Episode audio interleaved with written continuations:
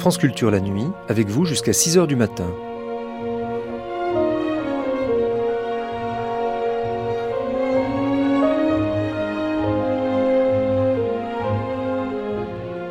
France Culture la nuit, un patrimoine radiophonique. Au début du mois de février 1978, le super-tanker Amoco Cadiz quittait le golfe Persique, le ventre plein de pétrole brut. Affrété par la société Amoco Transport, une filiale de la Standard Oil, il battait pavillon libérien et faisait route vers Rotterdam. Après avoir passé le cap de Bonne-Espérance, fait escale à Las Palmas et passé Ouessant, il pénétrait le 16 mars dans les eaux de la Manche par une très mauvaise météo. Il s'échoua sur les récifs de Mengoulven, face à Port-Salle, commune de Ploudalmézo, au nord du Finistère. 220 000 tonnes de brut s'échappèrent de ses flancs, provoquant l'une des pires marées noires de l'histoire, qui souilla 400 km des côtes bretonnes. Quinze ans après cette catastrophe, après de longs mois de procès qui aboutirent à un versement de dommages et intérêts, Sylvie Andreux revenait à Ploudalmézo à la rencontre de ceux qui furent touchés de plein fouet par la marée noire.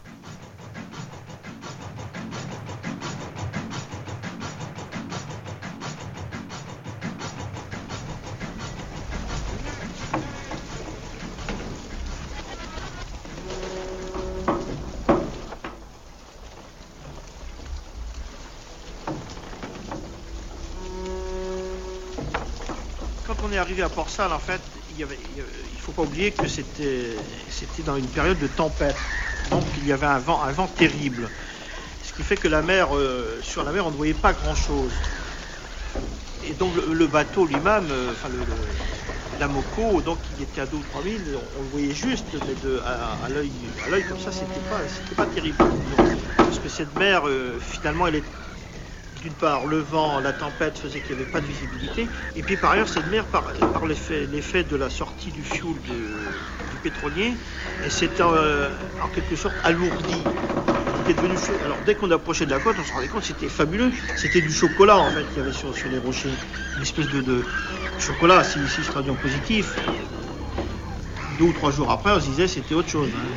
C'était plus le même mot. Mais comme ça à chaud, c'était une espèce de, marée de chocolat qui, arrivait à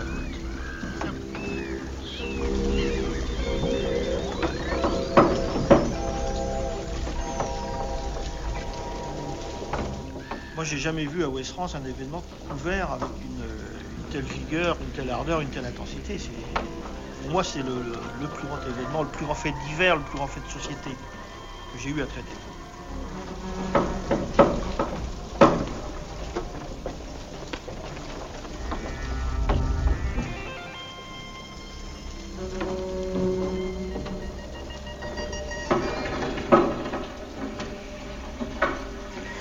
Pays d'ici qui se souvient qu'il y a tout juste 15 ans, à quelques kilomètres d'ici à Port-Salle, par une nuit de grand vent de force 9 ou 10, survint la plus grande marée noire du siècle, avancée du pétrole sur 300 km de côte bretonne, et tous se souviennent ici d'avoir été réveillés par une effroyable odeur de pétrole et de l'état de la mer collée par le mazout et de sa couleur chocolat. Ici, dans ce Finistère lointain, les plaies ne sont pas toutes pensées, même si depuis longtemps il n'y a plus de traces de marée noire dans le paysage. Mais l'événement a été tellement considérable que pour beaucoup, il y a l'avant à Moko Cadiz et l'après à Moko, comme vous venez de l'entendre de la bouche de Paul Burel, qui à l'époque était correspondant de West France à Brest. Aujourd'hui, donc, souvenir et récit de la marée noire. Demain, le feuilleton juridique avec euh, l'Amérique en présence de M. Arzel sénateur maire de Ploudalmézo. Et jeudi, l'après-marée noire, avec euh, des questions qui euh, concernent toutes les côtes françaises, d'ailleurs sur les nouvelles réglementations en haute mer et sur les risques de marée noire, savoir d'ailleurs si tout risque de marée noire est écarté. Pour cette première émission, trois témoins, je, devrais dire trois, acteurs à leur manière de ce drame. Michel Glémaret, qui est euh, océanographe, qui est biologiste et qui est enseignant à l'Université de Bretagne occidentale et qui est venu nous rejoindre puisqu'il est à Brest. Bernard Fichot, qui est conseiller en écologie à la Société pour l'étude et la protection de la nature en Bretagne. Et Yves Gladu, qui est cinéaste et sous-marin. Alors peut-être première question d'ailleurs à Yves Gladu, qui a eu de cette euh, catastrophe, de ce drame, une vision très particulière, parce que vous êtes euh, cinéaste et plongeur et vous n'avez pas hésité à, plonger dans, les eaux mazoutées. Très vite euh, Disons que la première vision de la Moco Cadiz a été euh, par hélicoptère le jour du naufrage, puisque j'étais euh, correspondant d'un magazine de plongée. Et à ce titre-là, j'ai pu donc survoler l'épave. Et ça n'est que quelques semaines après que j'ai pu plonger quand la, tempête et les, le mauvais temps s'étaient calmés. Et donc j'ai effectivement été visiter cette épave euh, sans doute parmi les premiers. Alors, est-ce que pour vous, comme pour euh, comme beaucoup dans ce pays, comme Paul Burel que nous avons entendu en ouverture de cette émission, est-ce qu'il y a eu l'avant et l'après Amoko Est-ce que pour vous c'est une rupture ou en tout cas un événement référence dans votre vie? Ah oui, tout à fait, euh, parce que euh, bon, c'est une épave, même euh, pour un plongeur qui a l'habitude de fréquenter ces vieilles carcasses, qui est quand même la démesure dans, dans, tous les sens, la démesure sur le plan écologique. Enfin, je pense que M. Fichou en parlera. Sur le plan de l'émotion aussi, je crois ici en Bretagne, et le, disons le, choc que ça a produit. Bernard Fichot, dans votre vie, vous aussi, l'avant et l'après à dans votre vie, dans votre travail dans... dans mon travail, certainement. Dans ma vie, je pense qu'il y a eu effectivement l'avant à Moko, puisque j'avais pas vu de marée noire avant. Et il y a eu le pendant à Moko, je dirais pour moi. Il a duré pendant les quelques années où j'ai travaillé sur l'affaire.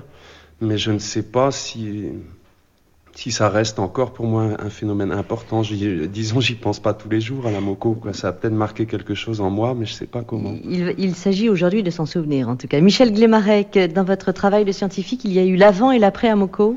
Oui, bien sûr, parce qu'il y avait déjà eu quelques premières alertes, d'autres marées noires qui étaient arrivées avant. Et quand on est à la direction euh, d'un laboratoire où on travaille sur le fonctionnement normal du système. Quand arrive une telle catastrophe, bon, ça a été effectivement euh, euh, tout, le système qui est, mis à plat et il faut essayer de reconstruire le système et c'est ça qui a été suivi, c'est-à-dire que ça supposait une réorientation de nos recherches et bon, il est clair aussi que depuis d'autres accidents sont arrivés et la MOCO reste la grande, la grande référence. À nouveau, une très sérieuse menace de marée noire sur les côtes bretonnes. Le super pétrolier panaméen Amoco Cadiz s'est échoué cette nuit à 3000 au large de Port-Salle, dans le nord Finistère. Le grand navire, qui porte 220 000 tonnes de brut, soit le double du Torrey Canyon en 67, s'est en partie couché sur les roches alors que la tempête de Nord-Roi soufflait et que la mer est grosse. C'est après une avarie de gouvernail que le tanker s'est trouvé en difficulté et plusieurs remorqueurs envoyés sur les lieux n'ont pu intervenir efficacement. La Marine nationale intervient, comme l'a dit Henri Vincent, le commandant Gillot de la préfecture maritime de Brest. Pour l'instant, effectivement, euh, c'est la Marine nationale qui met les premiers moyens sur, euh, sur la zone en faisant appareiller un certain nombre de bateaux de Brest, ces bateaux étant chargés des produits dispersants, de, craie. Euh, une grande partie de l'équipage a été évacuée, 42 personnes sur 44. Seul le commandant et son premier lieutenant sont restés à bord. Comme euh, cargaison, au dernier renseignement, il y a environ 220 000 tonnes de pétrole brut en provenance du Moyen-Orient. Mais euh, à la différence du Bolen, ce pétrole brut est beaucoup plus volatile. Euh, c'est pour cela d'ailleurs que les populations du Nord Finistère euh, ont pu sentir très tôt les, émanations de ce, de ce pétrole brut, car il est très volatile.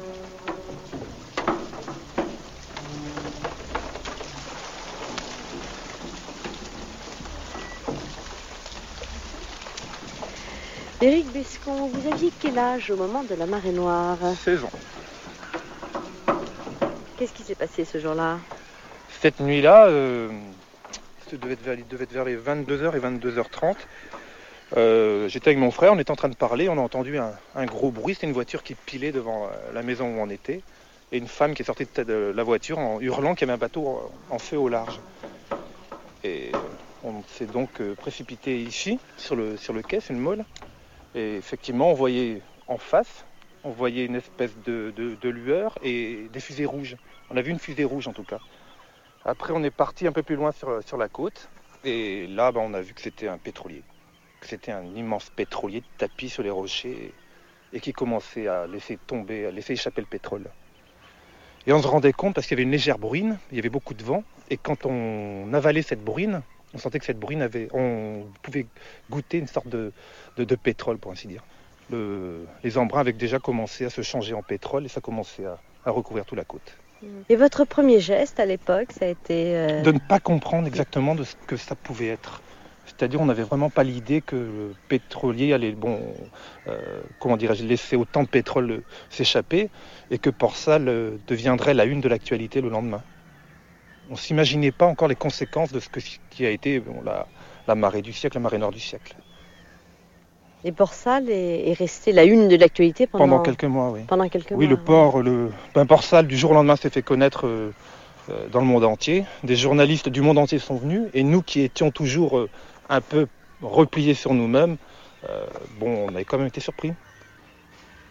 On a vu toutes sortes de gens venir ben, de, l'Europe entière, du monde entier, mais on a vu comme des gens, euh, je vais prendre le cas d'un petit monsieur avec une grande barbe, une sorte de prêtre, une sorte d'illuminé qui est venu euh, à Port-Salle, je ne sais comment, et qui était à genoux sur, la cale un peu plus loin, en train de réciter des incantations incroyables.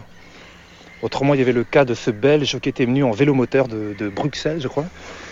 Enfin, vraiment, il y a eu des gens assez farfelus, particuliers, mais il y a eu énormément de gens euh, intéressants et, formidables. Éric Bescon, ici, c'est la pointe avancée de Port-Salle. C'est vraiment le, lieu historique de la marée noire Le lieu historique, oui. Dans la mesure où le bateau s'est échoué sur les roches de Port-Salle, c'est là où mmh. tout a commencé. C'est là où tous les politiques sont venus c'est là où tous les gens euh, qui se sont intéressés à cette catastrophe viennent toujours. Parce que de là, bon, vous voyez, on, voit tout le port. Vous voyez l'encre qui est là-bas le, bout de l'encre donne l'endroit exact du, crash. Et vous l'avez vu euh, disparaître? Bon, on a vu les, hélicoptères lâcher des. Je sais même plus si c'est des hélicoptères ou des avions lâcher des grenades pour euh, exploser le reste des cuves qui n'avaient pas été percées. Mais je ne me souviens pas avoir vu la Moko euh, disparaître complètement. Non. Peut-être une nuit lors d'une tempête. Dieu sait si on a eu.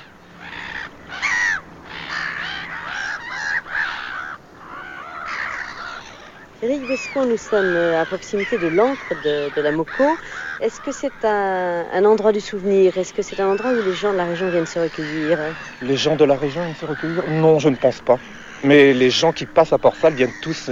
L'encre de la Moko est devenu le passage obligatoire maintenant des, touristes, que je mettrai entre guillemets, des gens qui veulent se renseigner sur, euh, la beauté du site et sur les, risques de la modernité.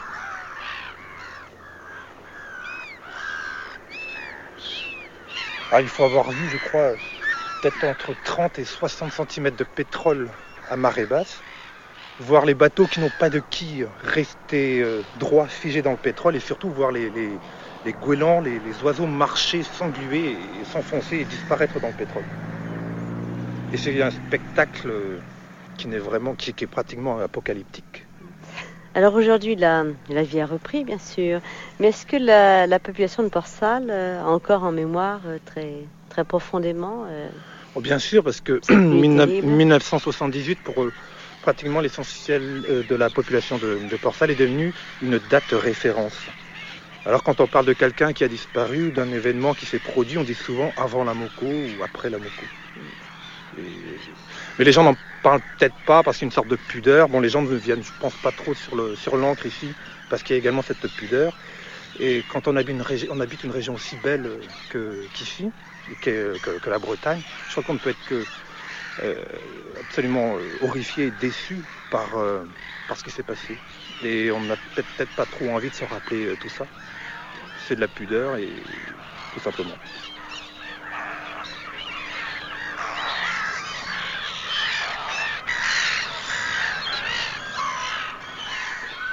C'était le témoignage euh, relativement pudique d'ailleurs d'Éric Bescon qui euh, tient un bar, euh, un bar de marins et un bar pour touristes à Port-Salle, qui je dois le dire est un des endroits les plus les plus jolis qu'on qu'on puisse euh, découvrir dans, cette partie du Nord Finistère. Et euh, bon, pudeur ou impudeur, euh, c'est vrai que ça n'est pas commode de, remuer, tant de, pétrole et tant de, tant de mazout. Yves Liadu, euh, vous avez plongé, vous êtes cinéaste, donc vous avez, je crois qu'en mémoire, la Bernard Fichot et Michel Guilmarec ont en mémoire les, photos tout à fait impressionnantes que vous avez faites de la marée noire. Alors c'est vrai que nous, on se souvient du moment où la, proue du bateau était dressée, elle, ressemblait à une, sorte de, gueule de requin qui était immobilisée dans, la mer. Oui, tout à fait. Et cette euh, immense proue, d'ailleurs, reste un mystère aujourd'hui parce que euh, elle a disparu totalement. Et même euh, en plongée, nous l'avons cherchée avec l'aide de pêcheurs, et elle a totalement disparu. C'est-à-dire qu'elle a été emportée une nuit. Elle s'est euh, retournée vraisemblablement, elle a été emportée par les courants et on ne sait pas encore où. Et personne ne l'a jamais trouvée. Et euh, même les services hydrographiques de la marine ignorent totalement l'endroit où elle se trouve. Et à quelle profondeur est, le, est la Moco aujourd'hui? L'arrière de la Moco se trouve euh, par 30 mètres de fond. Et bon, c'est une épave qui est très très très abîmée et qui est pratiquement un, amas de tôle aujourd'hui. Alors ce que nous entendons, c'est un, c'est une bande tout à fait exceptionnelle que vous nous avez apportée, j'allais dire en exclusivité. C'est la première fois à la radio, c'est d'ailleurs la première fois au monde que l'on entend les, le son et les, plaintes de la Moco que vous avez enregistrées emprisonnées dans le, fond des mers. Voilà, euh, euh, ce son, vous pouvez l'entendre dès que vous immergez la tête sous l'eau.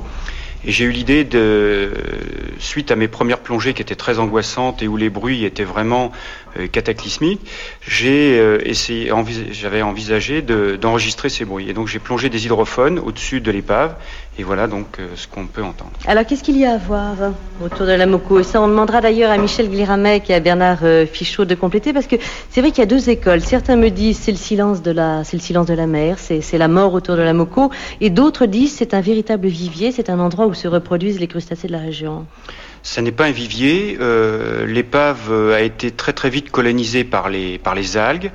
Mais euh, justement, euh, j'ai entendu aussi ces bruits comme quoi il y avait énormément de crustacés, de poissons. Euh, on trouve quelques crustacés, quelques poissons, mais euh, les poissons n'habitent pas vraiment l'épave, ils ne se sont pas installés du tout à l'intérieur. Je pense qu'il y a des raisons d'ailleurs à ça. Le, bruit de l'épave n'est sans doute pas euh, étranger à cette, ce manque de colonisation par les poissons. Bernard Fichot, vous étiez tout jeune étudiant au moment de, de la MOCO. Vous étiez d'ailleurs, je crois, l'élève de non de Michel Guémarec Non, j'étais en géographie, mais j'allais très souvent dans leur laboratoire parce que c'est là-bas que tout se passait. Ils étaient sans arrêt à ramener des bestioles vivantes, mortes, à les découper en morceaux, à regarder qu'est-ce qu'elles avaient, euh, quels étaient les taux de survie, etc. Donc moi, je m'étais précipité dans leur euh, laboratoire pour euh, être au fait de l'actualité. Alors on peut dire que vous avez fait vos classes sur les plages mazoutées de la Moco Cadiz Ouais, parce qu'à ce moment-là, je, finis, je faisais des études de géographie de la mer et euh, par l'intermédiaire donc du laboratoire de Michel Glémarec, je me suis inscrit. Ils avaient mis en place des équipes d'étudiants qui allaient collecter de, la faune un peu partout sur le littoral. Et moi, je me suis tout simplement inscrit dans certaines de ces équipes pour participer aux opérations de collecte. Et le soir, je restais traîné dans les labos pour, pour savoir un peu ce à quoi ça servait, les conclusions qu'ils pouvaient en tirer. Alors, qu'est-ce que vous avez cueilli sur, euh, sur ces plages? Et d'une certaine façon, on peut dire que vous avez appris le pire Ouais. D'entrée. D'entrée, oui, c'était pas très joyeux. Encore que dans le, dans le détail, on allait dans certains secteurs qui, à certains moments, étaient épargnés par les nappes. Hein. Il a, sur certains secteurs de plage, on arrivait, il y avait absolument pas de pétrole. Bon, la semaine d'après, il pouvait très bien y avoir du pétrole dessus. Mais c'est vrai que souvent, c'était assez épouvantable. Surtout qu'à cette époque-là, je me rappelle que la plupart des, des scientifiques et la plupart des gens, mais scientifiques compris, avaient dans l'idée qu'une pollution du type Amoco, 220 000 tonnes sur 300 km de long dans des abers, etc., ça pouvait durer ad vitam aeternam. Donc on avait en plus cette peur au ventre quand on voyait les plages, l'état des plages, on se disait c'est pas possible si ça dure 15 ans, 20 ans, 30 ans mais on n'a plus qu'à se barrer, quoi. C'était un petit peu l'impression qu'on avait. Les scientifiques, moi compris, parce qu'après j'ai fait la même erreur, on se trompait l'air de rien un petit peu. On croyait que ça allait durer beaucoup plus longtemps que ça ne l'a fait en fait. Et en fait, les impacts, les études d'impact ont prouvé qu'il y avait un facteur de durabilité qui était bien moins moindre que celui que, que vous craigniez. Michel Guilmarec, vous étiez enseignant, vous étiez déjà Vous étiez professeur donc, à l'université de, Bretagne occidentale. Oui, bien sûr. Et vous m'avez dit avoir assisté à une véritable euh, insurrection de la part euh, à la fois des étudiants, des lycéens et des, et des bénévoles bretons au moment de la marée noire. Oui, parce que au-delà donc de cet incident, bien sûr, c'est l'émotion. C'est l'émotion partout, on voit les images, mais en fait, il y a l'émotion aussi, ce, bruit tout à fait particulier qu'on a. On n'a pas souvent parlé du, bruit, même de, le bruit de, la, de la vague qui, arrive, et, c'est un bruit métallique tout à fait particulier. C'est bien que nous-mêmes, ayant déjà vécu euh, une ou deux marées noires avant, euh, comme tous les vieux combattants, on aime toujours raconter nos guerres précédentes, et on avait quand même fait aussi celle du Torrey Canyon, et on avait quand même une idée de ce qu'il fallait faire et déjà dès le premier jour, mes positions très fermes à la préfecture maritime concernant l'interdiction d'utiliser les fameux détergents de l'époque qui n'étaient pas tout à fait les dispersants d'aujourd'hui. Bon, on faisait qu'effectivement, euh, en tant que breton, on s'exprimait euh, en tapant un peu sur la table et ça très vite. Bon, pourquoi? Parce que euh, l'émotion était très forte. Euh, quand je suis arrivé dans mon labo le, matin, euh, il y avait déjà plus personne. Tout le monde était à courir les plages. Et j'ai dit non, attention, on va faire du travail scientifique. Mais on avait beau être une vingtaine de personnes, ça ne suffisait pas. C'est ce qu'on avait vécu le Torrey Canyon. Et là, très vite, on a vu cette émotion, cette émotion de ce monde étudiant dans lequel on vivait. Et donc les universitaires, on a, par rapport à d'autres instituts qui, eux, étaient quand même un peu plus contrôlés par le pouvoir politique de l'époque, nous, on avait la possibilité de canaliser cette émotion. Et on s'est dit, cette émotion très forte, c'est défilé. Vous avez été chef de troupe, à votre façon Oh, pas tout seul. Bon, on avait quand même, disons, une équipe, euh, disons, de, coordination de, l'ensemble de, mon laboratoire. Puis j'étais aussi directeur d'un institut qui existe toujours, là où il y avait quand même une centaine de personnes. Mais c'est essentiellement le fait de pouvoir faire travailler 600 euh, étudiants pour la même journée. C'est ça qu'il a fallu faire au point de vue intendant. Si bien que si vous me demandez moi-même si j'ai vu le pétrole, je ne l'ai pas vu car j'étais dans mon bureau à, œuvrer avec mon téléphone, si, ce n'est trois ou quatre téléphones, et que pratiquement je n'ai pas été sur le terrain. Moi, beaucoup plus tard, je suis retourné sur le terrain. Là, on n'avait pas le temps. On travaillait jour et nuit avec son téléphone. Alors Bernard Fichot, qu'est-ce que vous avez ramené quand même les premiers jours dans vos euh, saut, ou en tout cas dans vos, dans vos musettes au laboratoire de Monsieur Glemarek Je me rappelle qu'on cherchait, ben, à vrai dire, on récoltait ce qui était sur les plages, c'est-à-dire les bigorneaux, les, les, les, bestioles de ce genre-là, qu'on trouvait sur les rochers, sous le Guémont, etc. Et, on avait, et aussi, dans certains secteurs, on creusait les, les plages euh, sur la base de, de cadres d'un mètre carré. On tamisait le, le sédiment, sable ou autre chose, et toutes les bestioles qui étaient dedans, on les ramenait au laboratoire. Donc c'était essentiellement euh, c'était pas quelque chose, comment dire, de à la télé, ça n'aurait pas rendu quoi. On ramenait pas d'oiseaux mazoutés, de poissons euh, qui vomissaient le pétrole. On ramenait des vers. Vous aviez un travail plus discret, c'est ce que vous voulez dire. En quelque sorte, en tout cas moins spectaculaire que ce que les, photos de l'époque avec les cormorans mazoutés ont pu quand même euh, multiplier absolument dans les magazines du monde entier. Voilà, ouais. Et vous n'étiez pas gêné par euh, par la présence justement des, journalistes, des bénévoles, des.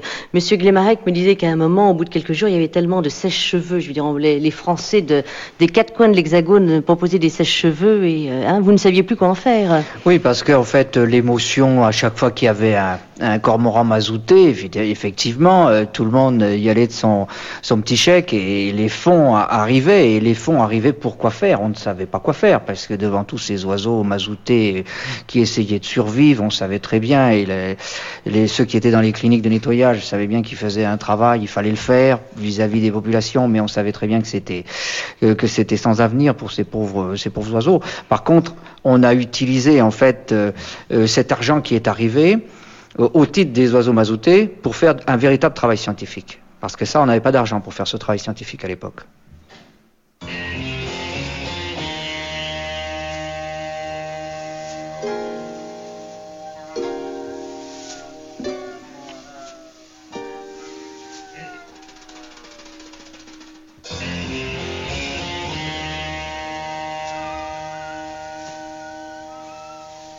Où est-ce que vous étiez dans la nuit du 16 au 17 mars 1978 ben Moi, j'étais tranquillement chez moi et puis euh, courant dans, la nuit, euh, je me suis levé parce que j'ai été réveillé un peu comme tout le monde par une euh, odeur qui, prenait à la gorge. Et le premier réflexe a été de descendre dans la cuisine, voir si le gaz était fermé. Mais comme tout était fermé, il n'y avait pas de problème. Je suis remonté chez moi, dans, ma chambre. J'ai ouvert les fenêtres pour aérer, et sans savoir que euh, l'odeur venait du large. Et puis ensuite, vers 6 heures du matin, euh, mon père, qui à l'époque était président du syndicat des abers, qui avait été averti par la préfecture maritime de la catastrophe, euh, m'a informé qu'il y avait un, pétrolier qui s'était scratché à, quelques kilomètres de là. On a tout compris tout de suite. Hein. Et tout a basculé parce qu'en en fait, on s'est dit c'est pas possible. On sait ce que contenait quand même un, pétrolier. Donc la première pensée, ça a été de dire que tout était complètement foutu. Et puis on a attendu le matin, euh, les journaux, et puis euh, on a vécu une matinée euh, un peu épouvantable parce qu'on cherchait le pétrole. Le pétrole, bien évidemment, on l'a pas vu parce que nous, on était à peu près à 5-6 km du pétrolier. Et à cette époque, si je ne m'abuse, il y avait une morteau, donc ça veut dire qu'il n'y avait pas beaucoup de courant. Donc le pétrole, nous, on ne l'a pas vu tout de suite. Le pétrole est rentré dans la mer après, quand il y a eu la, marée. Mais alors là, ça a été pire parce que la mer a fait plutôt office d'entonnoir et c'est rentré, c'est rentré. Euh, des milliers de tonnes sont rentrées dans la mer. Benoît, euh, plus précisément que la mer Braquin. Alors le pétrole, nous, on l'a vu euh, que donc 4-5 jours, 4 jours après. Entre-temps, ben, il a fallu réfléchir assez vite. Les huîtres, on les a, on a essayé de sauver le maximum hein, en changeant de place déjà. On est parti en rade de Brest pour, euh, on a loué un établissement hein, pour, euh, pour continuer à garder le contact avec la clientèle. Mais la clientèle, euh, au bout de quelques jours, de toute façon, ne voulait plus entendre parler de nos huîtres. Hein. Puis à partir de là, bon, ben, on, a, survécu pendant des mois et des mois.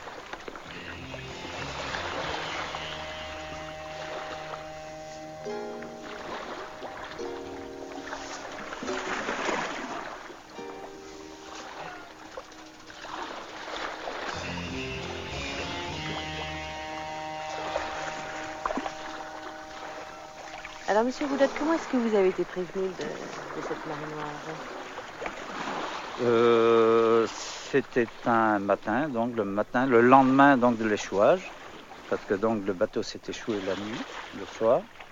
Et le lendemain matin, c'est mon marailleur de Brest euh, qui m'a téléphoné pour me signaler ça. On m'a posé des questions, alors euh, je suis tombé des nues, je ne savais pas, on ne savait pas du tout, hein, puisque donc Ici, on a le large qui est masqué par, les îles et on ne voit pas donc ce qui s'est passé. Et en me disant donc qu'il y avait un pétrolier de 240 000 tonnes qui s'était échoué par salle. Alors euh, ma réaction était de lui demander s'il était vide ou plein. Il me dit malheureusement il est plein. Alors euh, on s'est débrouillé, on est allé là-bas sur place et en arrivant euh, vers 8h30, 9h du matin déjà, tout, tout était donc à, sur la côte euh, déjà, quoi, hein, bon, bah, tout, se déversait, épais, euh, gluant, euh, une image irréaliste. Quoi, on ne pensait jamais que ça aurait pu arriver. Et on s'est mis en contact donc avec les collègues parce que certains bateaux avaient du matériel dehors, c'était pas mon cas, puisque donc il y avait une mauvaise météo. J'avais gardé mon, matériel sur le quai. Et donc les bateaux qui avaient du matériel, bon, ils sont sortis quand même tâchés de les récupérer malgré le mauvais temps. Dites-moi, le, pétrole a, tout envahi? Comment, comment ça s'est passé? Euh, Oui, progressivement, quoi, parce que bon, euh, euh, on avait un espoir au départ, quand le bateau s'était échoué, il y avait des fuites, mais on avait quand même un certain espoir de, de, de, de pouvoir pomper ce qu'il y avait dedans. Donc les pompes devaient venir d'Amérique, elles ont eu du retard et puis il y avait une météo euh, qui n'aurait rien permis parce que la météo euh, vraiment était, très mauvaise et on n'aurait pas pu approcher euh, du tout le, bateau. Donc sentiment d'impuissance alors Impuissance, oui. Ouais. On se trouvait désarmé devant, devant, un tel, catastrophe, devant une telle catastrophe. Mm. On a des idées de, de vengeance à ce moment-là? À ce moment-là, oui, tout à fait. je pense que le, nous avons donc euh, été réunis à Brest à l'époque. Euh, nous avons défilé dans les rues pour protester. Euh, on a donc été jusqu'à la sous-préfecture. Et on avait surtout mis en cause à l'époque un peu le, le temps de transaction qu'il y avait eu entre le remorqueur allemand et le, pétrolier. On s'était mis dans la tête que bon, c'était du temps perdu et que si ce remorqueur-là, sans tenir euh, compte des transactions entre son armement et puis l'armement du pétrolier, aurait pris le, bateau en, remorque, à ce moment-là, la catastrophe aurait pu éviter. Euh, je crois qu'après, euh, cette position a été modifiée parce qu'il y a eu quand même une chronologie exacte de la transaction et puis enfin de, la prise de remorque et tout ça.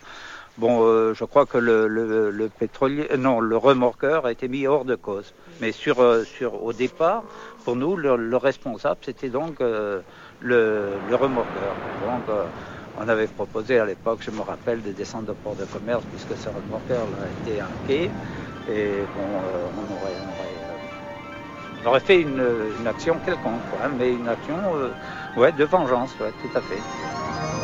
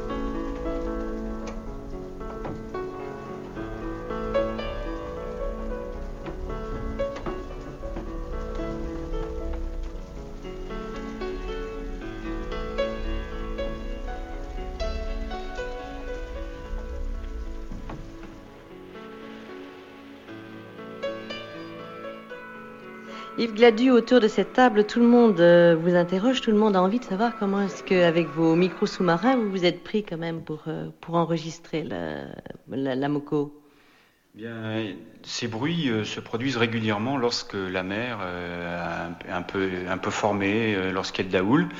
Et la carcasse est travers à cette houle et elle est donc promenée sur le fond par la mer. Et les tôles qui sont verticales euh, frotte contre les rochers qui sont sur le fond. Et c'est ce qui occasionne ces bruits, ces grincements. Mais encore une fois, lors du, naufrage, quelques jours après le naufrage, ces bruits étaient encore beaucoup plus impressionnants. Et c'était une véritable cacophonie qu'il y avait au fond. Et c'était vraiment très très angoissant pour la plongée. Alors, euh, on m'a dit que longtemps, le, château du bateau, enfin du paquebot, avait été euh, visible. D'ailleurs, M. Euh, Monsieur Arzel, le maire de Ploudal, est, d'accord avec ce que je dis. Que longtemps, donc, le château avait été visible de, la grève. Et, puis un jour, il a disparu. Quoi. Un jour, la Moko s'est profondément enfoncée quand même dans les fonds. Et puis maintenant, il dort. Oui, en fait, ce qui s'est passé, c'est que bon, il y a une partie qui s'est enfoncée, euh, le, château effectivement, et surtout, il a été, euh, je pense, décaloté par la mer et il s'est retrouvé à côté de l'épave sur le fond. Euh, comme l'étrave aussi, qui a été emportée une nuit de, de, de tempête. Mais ce qui est le plus incroyable, c'est de voir au fond le mouvement de l'épave qui se retourne sur elle-même et qui s'écrase. Euh, autrefois, on voyait sous la coque euh, l'hélice et le gouvernail, et maintenant ça a disparu parce que l'épave s'est écroulée et s'est renversée dessus sur elle-même. Et votre film a fait le tour du monde, j'imagine? Ben, disons que j'ai fait plusieurs fois des images pour l'information, pour euh, des chaînes de télévision, mais aussi euh, j'ai eu l'occasion de faire des courts métrages euh, pour illustrer les légendes autour qui ont été créées autour de, cette histoire de la Moko Cadiz. Mmh. Qu'est-ce que vous entendez par légende?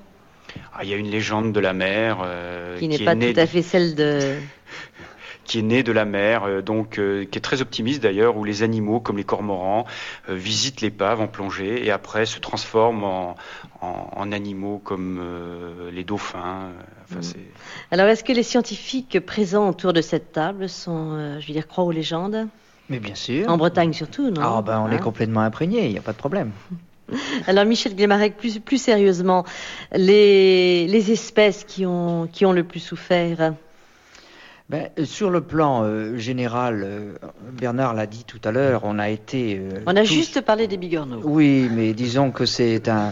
Les bigorneaux ont été à l'époque effectivement un, des meilleurs témoins pour essayer de montrer ce qui se passait. Bon, lorsque l'on parle de l'ensemble d'un écosystème, bon, c'est très compliqué à décrire. On est obligé donc d'avoir des espèces, effectivement, des espèces leaders, des espèces pilotes qui vont essayer de nous dire un petit peu ce qui se passe. Et on est obligé de, de taper euh, au milieu du, système pour essayer de voir un petit peu ce qui va se passer. Mais bien entendu, lorsque l'on se retrouve après devant un juge à Chicago, euh, on est obligé de penser aux espèces qui ne sont pas forcément euh, les plus belles et les plus jolies en termes de zoologie, comme nous, sommes des zoologistes. On peut aussi se battre sur une espèce par son esthétisme. Mais là, bien sûr, on s'est retrouvé tout de suite avec des problèmes d'économie et il s'agissait avant tout de défendre les espèces qui avaient un poids économique. Alors, Monsieur Glemarek, là, vous anticipez un peu, et je, je oui. le comprends sur l'émission de demain, où on va longuement euh, raconter le feuilleton juridique avec l'Amérique. Oui. Mais c'est vrai, vous me l'avez dit, que vous avez plaidé euh, aux États-Unis, donc à Chicago, la, le dossier des dormeurs. Ben, pas, euh, Alors, je, je, trouve extraordinaire d'avoir quand même pris l'avion, d'avoir euh, fait 10 000 kilomètres et puis euh, d'avoir travaillé, j'imagine, sur un de très très dur pour euh, pour défendre les dormeurs. Oh, c'est pas seulement les dormeurs et c'est pas les dormeurs qu'on défendait, les pauvres dormeurs qui étaient morts. C'était surtout pour défendre euh, bon le, le, le, pays breton et ce que ce que l'on devait défendre, c'est la partie, disons que que le la partie de l'iceberg que l'on voit, c'est-à-dire celle, c'est ce qu'exploitent les marins pêcheurs. Et dans cette affaire-là, bien entendu, c'est les marins pêcheurs qui étaient les, les premiers sinistrés, ceux qui auront toujours été le plus mal indemnisés. Alors moi, je plaidais euh, l'écologie au sens le plus théorique en termes de fonctionnement de systèmes qui sont atteints, de savoir un petit peu quelle est la, la sensibilité de certaines parties du système par rapport à d'autres. Mais la meilleure façon de faire comprendre à un juge, effectivement, que le système était touché, c'était de lui dire que ben, les Bretons et tous les touristes qui viennent en Bretagne, ils aiment bien avoir des dormeurs dans leur assiette au restaurant. Et donc euh, là, on avait quand même trois générations de, de, dormeurs. Et partant de là, trois générations, on peut aussi, euh, on fait référence à nos guerres, effectivement. Une guerre 14 avait aussi euh, euh, tué une, une génération d'hommes euh, valides, d'hommes de 20 ans, et là aussi on tuait euh, trois générations de, de, jeunes tourteaux valides qui avaient, qui, de, qui avaient un avenir. Et... Comparaison est osée quand même, non? Non. Mmh. Euh, il faut essayer toujours se référer à ce que l'homme euh, connaît. Et bon, euh, quand je dis le dormeur, je pourrais employer aussi un mot latin pour dire que ce dormeur-là n'est pas tout à fait le même dormeur que sur les côtes américaines, parce que devant la justice américaine. Et il fallait plaider des choses aussi, euh, des choses assez simples. Et quand vous me dites euh, j'ai pris l'avion, j'ai pas fait simplement, euh, c'était pas simplement prendre l'avion, c'est une aventure qui a duré des années, des années. Mmh. C'est que là on a le plus, là on a le plus souffert. Nous, les témoins, c'est la préparation à Paris où il a fallu là Alors, passer à la moulinette. Vous, bon, vous, je... vous revenez demain parce que c'est vraiment l'émission de demain. J'aimerais entre Bernard Fichot et Michel Glemarec qu'on me dise à peu près quel, quel a été le volume d'animaux morts qui ont été euh, relevés sur ces plages. Alors ça, c'était ce que l'on voulait faire, nous les scientifiques, dès le premier jour, avant même que des fonds arrivent des ministères. Et bien sûr, les ministères ne voulaient pas entendre parler à l'époque du moindre impact écologique. Et c'est là où je peux reprendre la question de tout à l'heure, c'est-à-dire que c'est les fonds qui arrivaient au titre des oiseaux que l'on a récupérés pour faire du véritable euh, tra travail scientifique. Les, les, oiseaux ont beaucoup attendri à l'époque. Hein. Mais comme toujours, c'est l'image. Les Shetland, c'est pareil. C'est l'oiseau, on montre l'oiseau. Et, et, mais pour nous, l'oiseau, c'est un symbole de, de quelque chose, d'un système. Et le système, il va de, de, de la bactérie euh, à la baleine. Et dans lequel, au milieu, il se trouve qu'il y a le bonhomme qui exploite. Alors, bon, il faut aussi euh, faire des choix. Mais dans ce que l'on avait euh, choisi comme tactique à l'époque, c'était déjà d'évaluer dès le premier jour une véritable stratégie scientifique de votre part Ah oui, stratégie. Et Vous n'avez pas répondu à mes questions sur le, le tonnage quand même des animaux Alors, morts relevés. Ce que l'on a fait avec 600 étudiants travaillant à la journée, c'était estimer les mortalités, les mortalités des premiers huit jours. Et pour ça, il ne fallait surtout pas attendre des décisions de ministère qui nous auraient autorisé à commencer un travail que l'on a fait ensuite, mais on a commencé le véritable suivi scientifique, il a, on a mis un an à faire ça. Tandis que là, nous avions les états de mortalité des premiers jours. Hein. Mais vous voulez dire que si vous aviez attendu finalement les ordres et les consignes, les directives de Paris et des différents ministères, vous n'auriez rien fait, c'est ça? Ah si, on aurait fait le suivi que l'on a fait après, mais il a fallu du temps, il a fallu taper sur la table, il a fallu faire un film avec René Vautier, Marée Noire et Colère Rouge, ça on a oublié un petit peu ce film. Non. Et moi je ne l'ai pas oublié parce que Vautier est venu nous, nous filmer, nous interviewer dans les labos. C'est un cinéaste militant. Hein, et on est devenu très militant. Aussi. Alors Bernard Fichou, puisque M. Glimarek ne veut pas répondre à ma question, combien d'animaux morts relevés? Je crois Eh que ben, vous connaissez manque le chiffre. chance. Non, moi je connais certains chiffres relatifs au nombre d'oiseaux, par exemple, qui ont été Mm. tués, parce que j'ai lu les bilans Il me là-dessus. semble qu'on m'a dit 260 000 tonnes. Oui, oui, oui. D'animaux morts, c'est Oui. ça? C'est ça, c'est ça. Mais bon, là, un impact écologique, ce n'est pas la nécrophagie que l'on évoque. La nécrophagie, les 230 000 tonnes, c'est simplement une image de ce que l'on fait, le trou que l'on fait dans le système. Hein, et la perte des premiers jours, plus ensuite une mortalité pendant un mois. Mais ça, on souhaitait le faire parce qu'on avait fait, là, je- on avait fait une ou deux marées noires avant. On voulait chiffrer ces mortalités pour savoir où avaient lieu les mortalités, parce que Bernard l'a bien décrit aussi. Cette mortalité n'est pas con- continue le long du littoral et très vite, on s'aperçoit qu'il y a des secteurs qui sont beaucoup plus touchés les uns que les autres. Puis après, ce pétrole qui est rentré dans les abers, bon, c'est là que vont être les véritables problèmes. Ben non, j'ai rien à rajouter. Il a dit le chiffre que vous demandiez, 260 000 tonnes. Là-dedans, puisque vous parliez des oiseaux, je- euh, d'après les chiffres que je connais, il y avait une estimation de mortalité entre 19 et 30 000 oiseaux tués. Je sais pas combien de tonnes ça fait, Alors, mais Yves, ça rentre dans la globalité des choses. Yves Yves Gladu, quelles sont les, les photos que vous avez pu faire à l'époque qui se sont le, qui se sont le mieux vendues?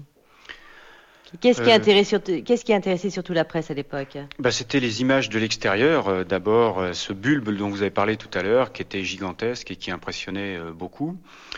Euh, et puis des témoignages un petit peu de ce qui s'était passé au fond réellement au moment de l'accident. C'est-à-dire que j'ai photographié dans la cale arrière tout le système et l'appareillage du gouvernail qui était à l'origine du naufrage. Donc c'était toutes les pièces qui étaient en panne. J'avais même été euh, euh, mandaté par le juge d'instruction euh, de l'époque qui était à Brest, qui s'appelait le juge Gouillette, et qui m'avait autorisé à plonger dans cette épave justement pour y faire quelques photos témoignant un petit peu de ce qui s'était passé.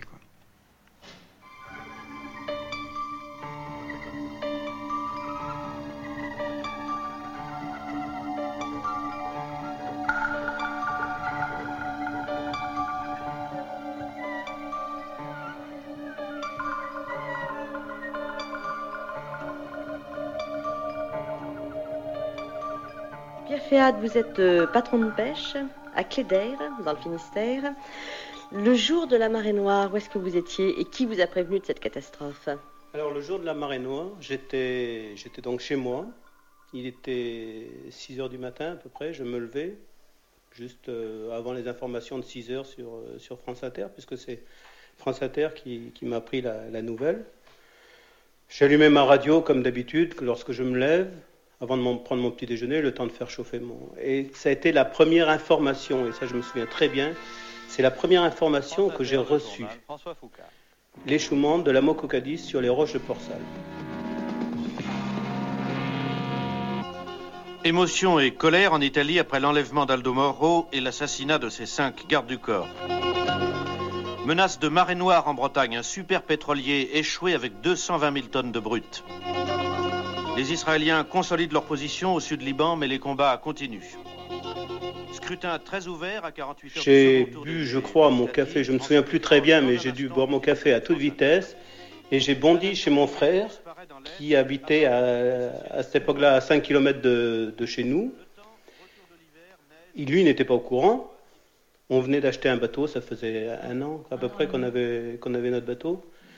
J'ai bondi chez lui, je lui ai dit, écoute, euh, il y a une catastrophe, euh, on va, il, va- y a un pétrolier qui s'est échoué à Port-Salle. euh, bon, on a, envie de regarder euh, un peu une, petite carte. Bon, on connaissait bien le coin, mais voir un peu ce que ça pouvait apporter. Et puis, bon, on a vraiment cru que c'était fini, le métier était fini. C'était le, coup de, le coup de barre, là, le coup de massue. On a vraiment eu l'impression que c'était fout- foutu, c'était fini. Bon, là-dessus, on, on a, on a de nouveau allumé la radio, écouté les informations, écouté les commentaires. euh, mais euh, dès qu'il a fait jour, dès qu'on a pu, on a pris la voiture et on est allé à Port-Salle au lieu d'aller en mer. c'est tout. Et là, qu'est-ce que vous avez vu? Bah, pour ça, on a vu, on a vu euh, ça- le, le mazout déferler sur la plage, le bateau échoué effectivement, euh, la foule euh, déjà euh, sur, les, sur la dune, ce qu'on a vu, et, et on s'est après dirigé vers Port-Salle. On est allé sur, à Port-Salle où il y avait déjà une réunion d'organiser avec les différents responsables locaux de la pêche qui étaient là. Votre femme a l'air d'insister sur l'odeur aussi, c'est ça qui se. Moi j'avais la nausée. Oui, le... J'avais vraiment la nausée de ce qui se passait, de, de, de, voir euh, une côte aussi belle, euh, souillée de cette façon-là, euh, l'odeur euh, en plus, effectivement, mais vraiment la nausée de, du sable, des rochers, de, de la mer qui est si belle ici, si, si je dirais si propre. Vraiment, nous, on, on arrivait du, du, midi où l'on connaissait déjà les problèmes de pollution et c'était un sentiment de nausée profond que, que j'ai ressenti. Monsieur Féad, votre première réaction, ça a été de, de sauver votre bateau, ça a été d'aider à nettoyer, ça a été d'agir très vite. Euh... Difficile à dire. La première réaction, premier réflexe a été d'aller voir, dès qu'il a fait jour, d'aller voir à Port-Salle ce qui s'était passé, de se regrouper, de, prendre contact avec les autres pêcheurs, de se grouper. Bon, je me souviens être intervenu au cours de, la grande réunion. On était dans un cinéma ou dans une grande salle euh, on était très nombreux, très très nombreux. La salle était archi pleine. Je me souviens avoir euh, été intervenu. Je me souviens plus ce que j'ai dit à ce moment-là. Et puis après le soir, l'après-midi, on est rentré à la maison, le, écœuré, dégoûté, euh, angoissé. Euh, et là, je me souviens plus exactement dans, dans, quel état on était, mais je veux dire, c'était pas brillant. Quoi. Je pense pas. Pierre Féat, vous vous souvenez de, du grand élan de solidarité qu'il y a eu euh, dans les jours qui ont suivi la MOCO? À la fois tous les Bretons qui sont descendus sur les plages, tous les, tous les Français qui finalement euh, se sont sentis concernés, ou est-ce que vous avez le souvenir d'avoir été abandonné à ce moment-là? Qu'est-ce qui domine? Il y avait du monde sur les plages. Il y avait du monde sur les plages. Il y avait, il y avait euh, tous les militaires que, que le gouvernement avait effectivement envoyés. Il y avait toutes les entreprises locales qui avaient euh, fourni des camions, des paysans qui fournissaient des tracteurs. Euh, je ne sais pas s'il y avait beaucoup d'habitants, beaucoup de côtiers, beaucoup d'habitants de la côte qui, qui, participaient vraiment. Je pense que ça a été... Euh, on, s'est occupé de notre matériel, on s'est occupé de notre vie, on s'est occupé de récupérer notre matériel dès qu'on a pu le récupérer. Je pense qu'effectivement, on était euh, déjà euh, très choqués par ce qui se passait et euh, c'est surtout le fait de la date de la marée noire. Parce que le, le 16 mars, moi je m'en souviens très bien, d'autant que ce sont nos 10 ans de mariage. C'était un joli. c'était pas nos 10 ans de mariage, pardon. c'était 8 ans de mariage, ouais, c'est ça. Enfin, c'était notre anniversaire de mariage.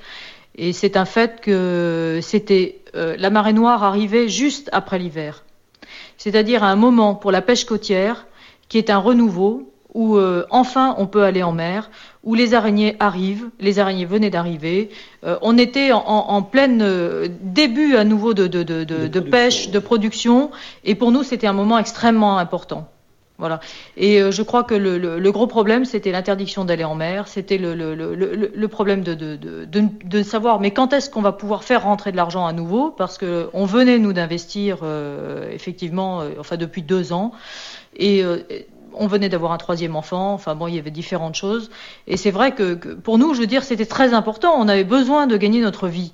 Or, les assurances que l'on pouvait nous donner, euh, des 1244 francs par quinzaine, euh, du gouvernement, c'était dérisoire par rapport euh, aux traites que l'on avait à rembourser, par rapport au, au matériel que l'on avait besoin de faire tourner, euh, par rapport à une activité qui était très importante de reprendre, parce que du mois de mars justement au mois de septembre-octobre, pour la pêche côtière, c'est fondamental. Alors, voilà. vous avez vécu cette période à la fois comme une sorte de chômage technique, c'est ça? Et, et, vous le disiez comme une agression insupportable par rapport à ce pays que vous aimez, c'est ça? Ah oui, tout, tout à fait. Oui. Sur tous les plans, c'était vraiment difficile à vivre. Et c'est vrai que l'élan de solidarité, euh, bon, euh, c'est un fait qu'il y a beaucoup de gens qui sont venus pour nettoyer les plages, etc. Euh, je dirais que nous, ça nous paraissait un petit peu dérisoire tout ça, parce que finalement, euh, le, le, je dirais que le, la grosse préoccupation des gens, c'était est-ce que les plages vont être vont propres être pour les pour touristes?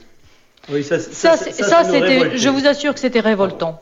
Et euh, pour nous, ça nous paraissait vraiment tellement peu de choses par rapport aux conséquences euh, directes sur notre vie, je veux dire, et non pas sur les vacances que de toutes les manières on ne prenait pas, mais sur, euh, sur notre vie, c'était fondamental.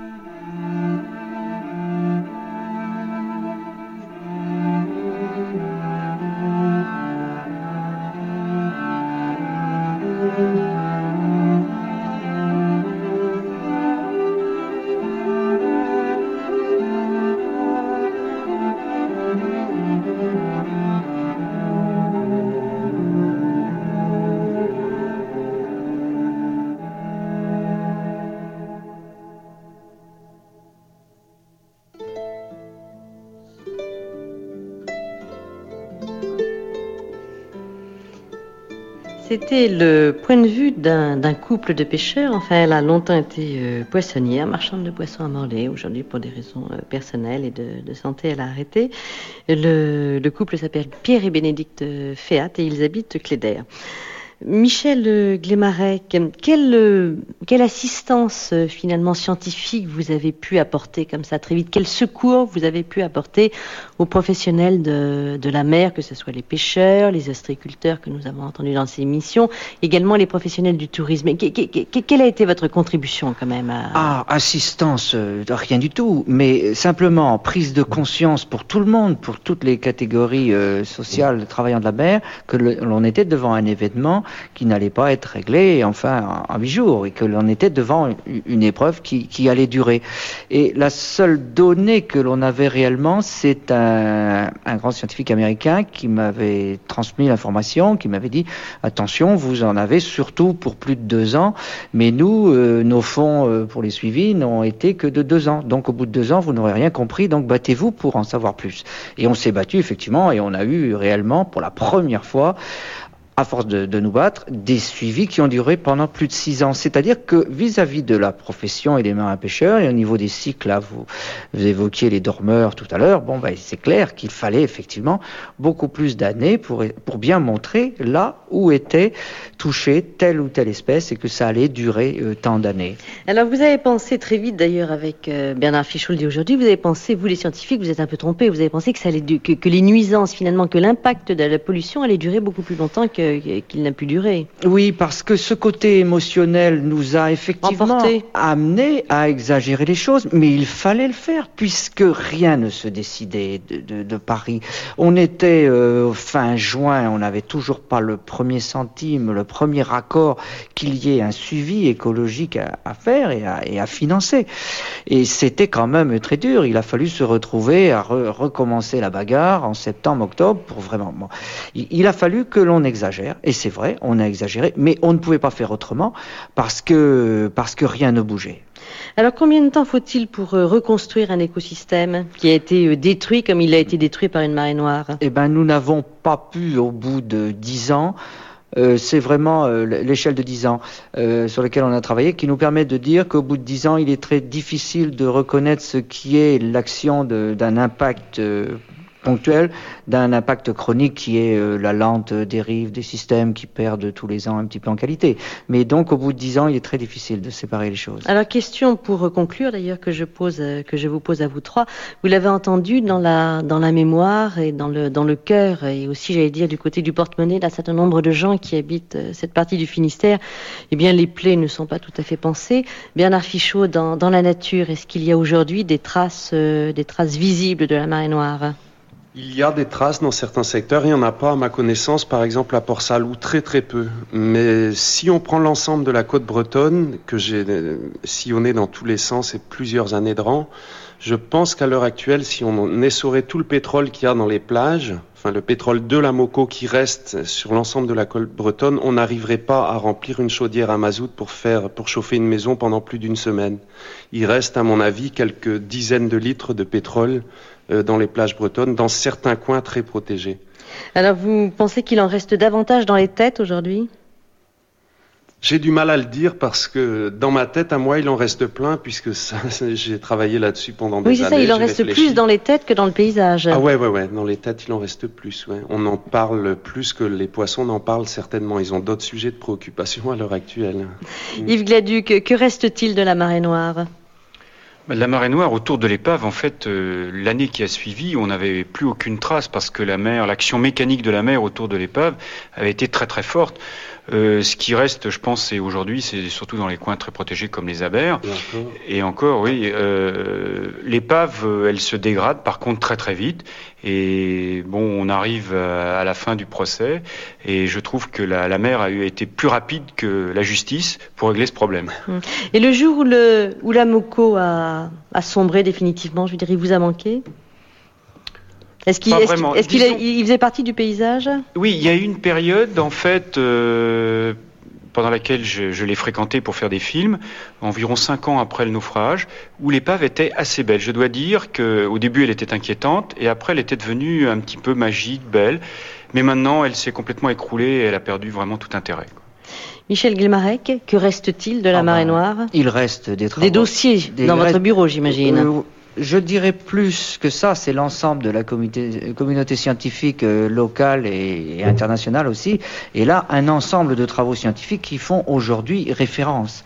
Et donc, pour moi, personnellement, à chaque fois que je peux parler d'autre chose, euh, quand même, la MOCO, ça nous colle un peu à la peau parce qu'on a cette étiquette, effectivement. Et l'affaire Vous êtes devenu hyper spécialiste, d'ailleurs. Euh, pas seulement ici. Des, pollutions maritimes. On n'a pas le temps d'en parler, mais Bernard Fichot disait qu'il avait été défendre les Indiens des côtes euh, de ah ben, l'Alaska. et là, sur la Corogne, sur Shetland, on n'a jamais fait autant d'interviews. Vous êtes envahi par les télévisions du monde entier Pas seulement nous, enfin, disons, le, milieu professionnel de, nettoyage et le cèdre. Enfin, on a sur, tout autour de, de cette Bretagne et de Port-Salle un ensemble, disons, de compétences, je crois, qui, qui, fait preuve aujourd'hui de, ce qu'on a pu faire à l'époque, et c'était du bon boulot qu'on a fait. Mais pour vous, la page de la Moco est tournée?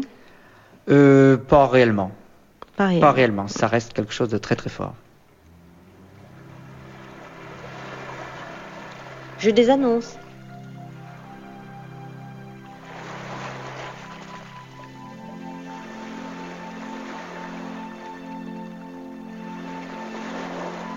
Autant pour moi. Merci à tous de votre participation à l'évocation de ces jours sombres euh, pour la Bretagne. C'était il y a juste 15 ans, la Moco-Cadiz, avec pour la première fois, grâce à Yves Gladu, donc les, les plaintes de la Moco enregistrées au fond des mers. Demain, la Moco numéro 2, le feuilleton juridique contre l'Amérique ou avec l'Amérique et l'entêtement des Bretons qui ont à leur façon, fait plier l'Amérique. Équipe de réalisation à Ploudal Méso Porsal, on dit Ploudal d'ailleurs ici. Guy de la Ville Marquée, Gilbert Arnold, Jean-Pierre Gors et Marie-Ange Garando.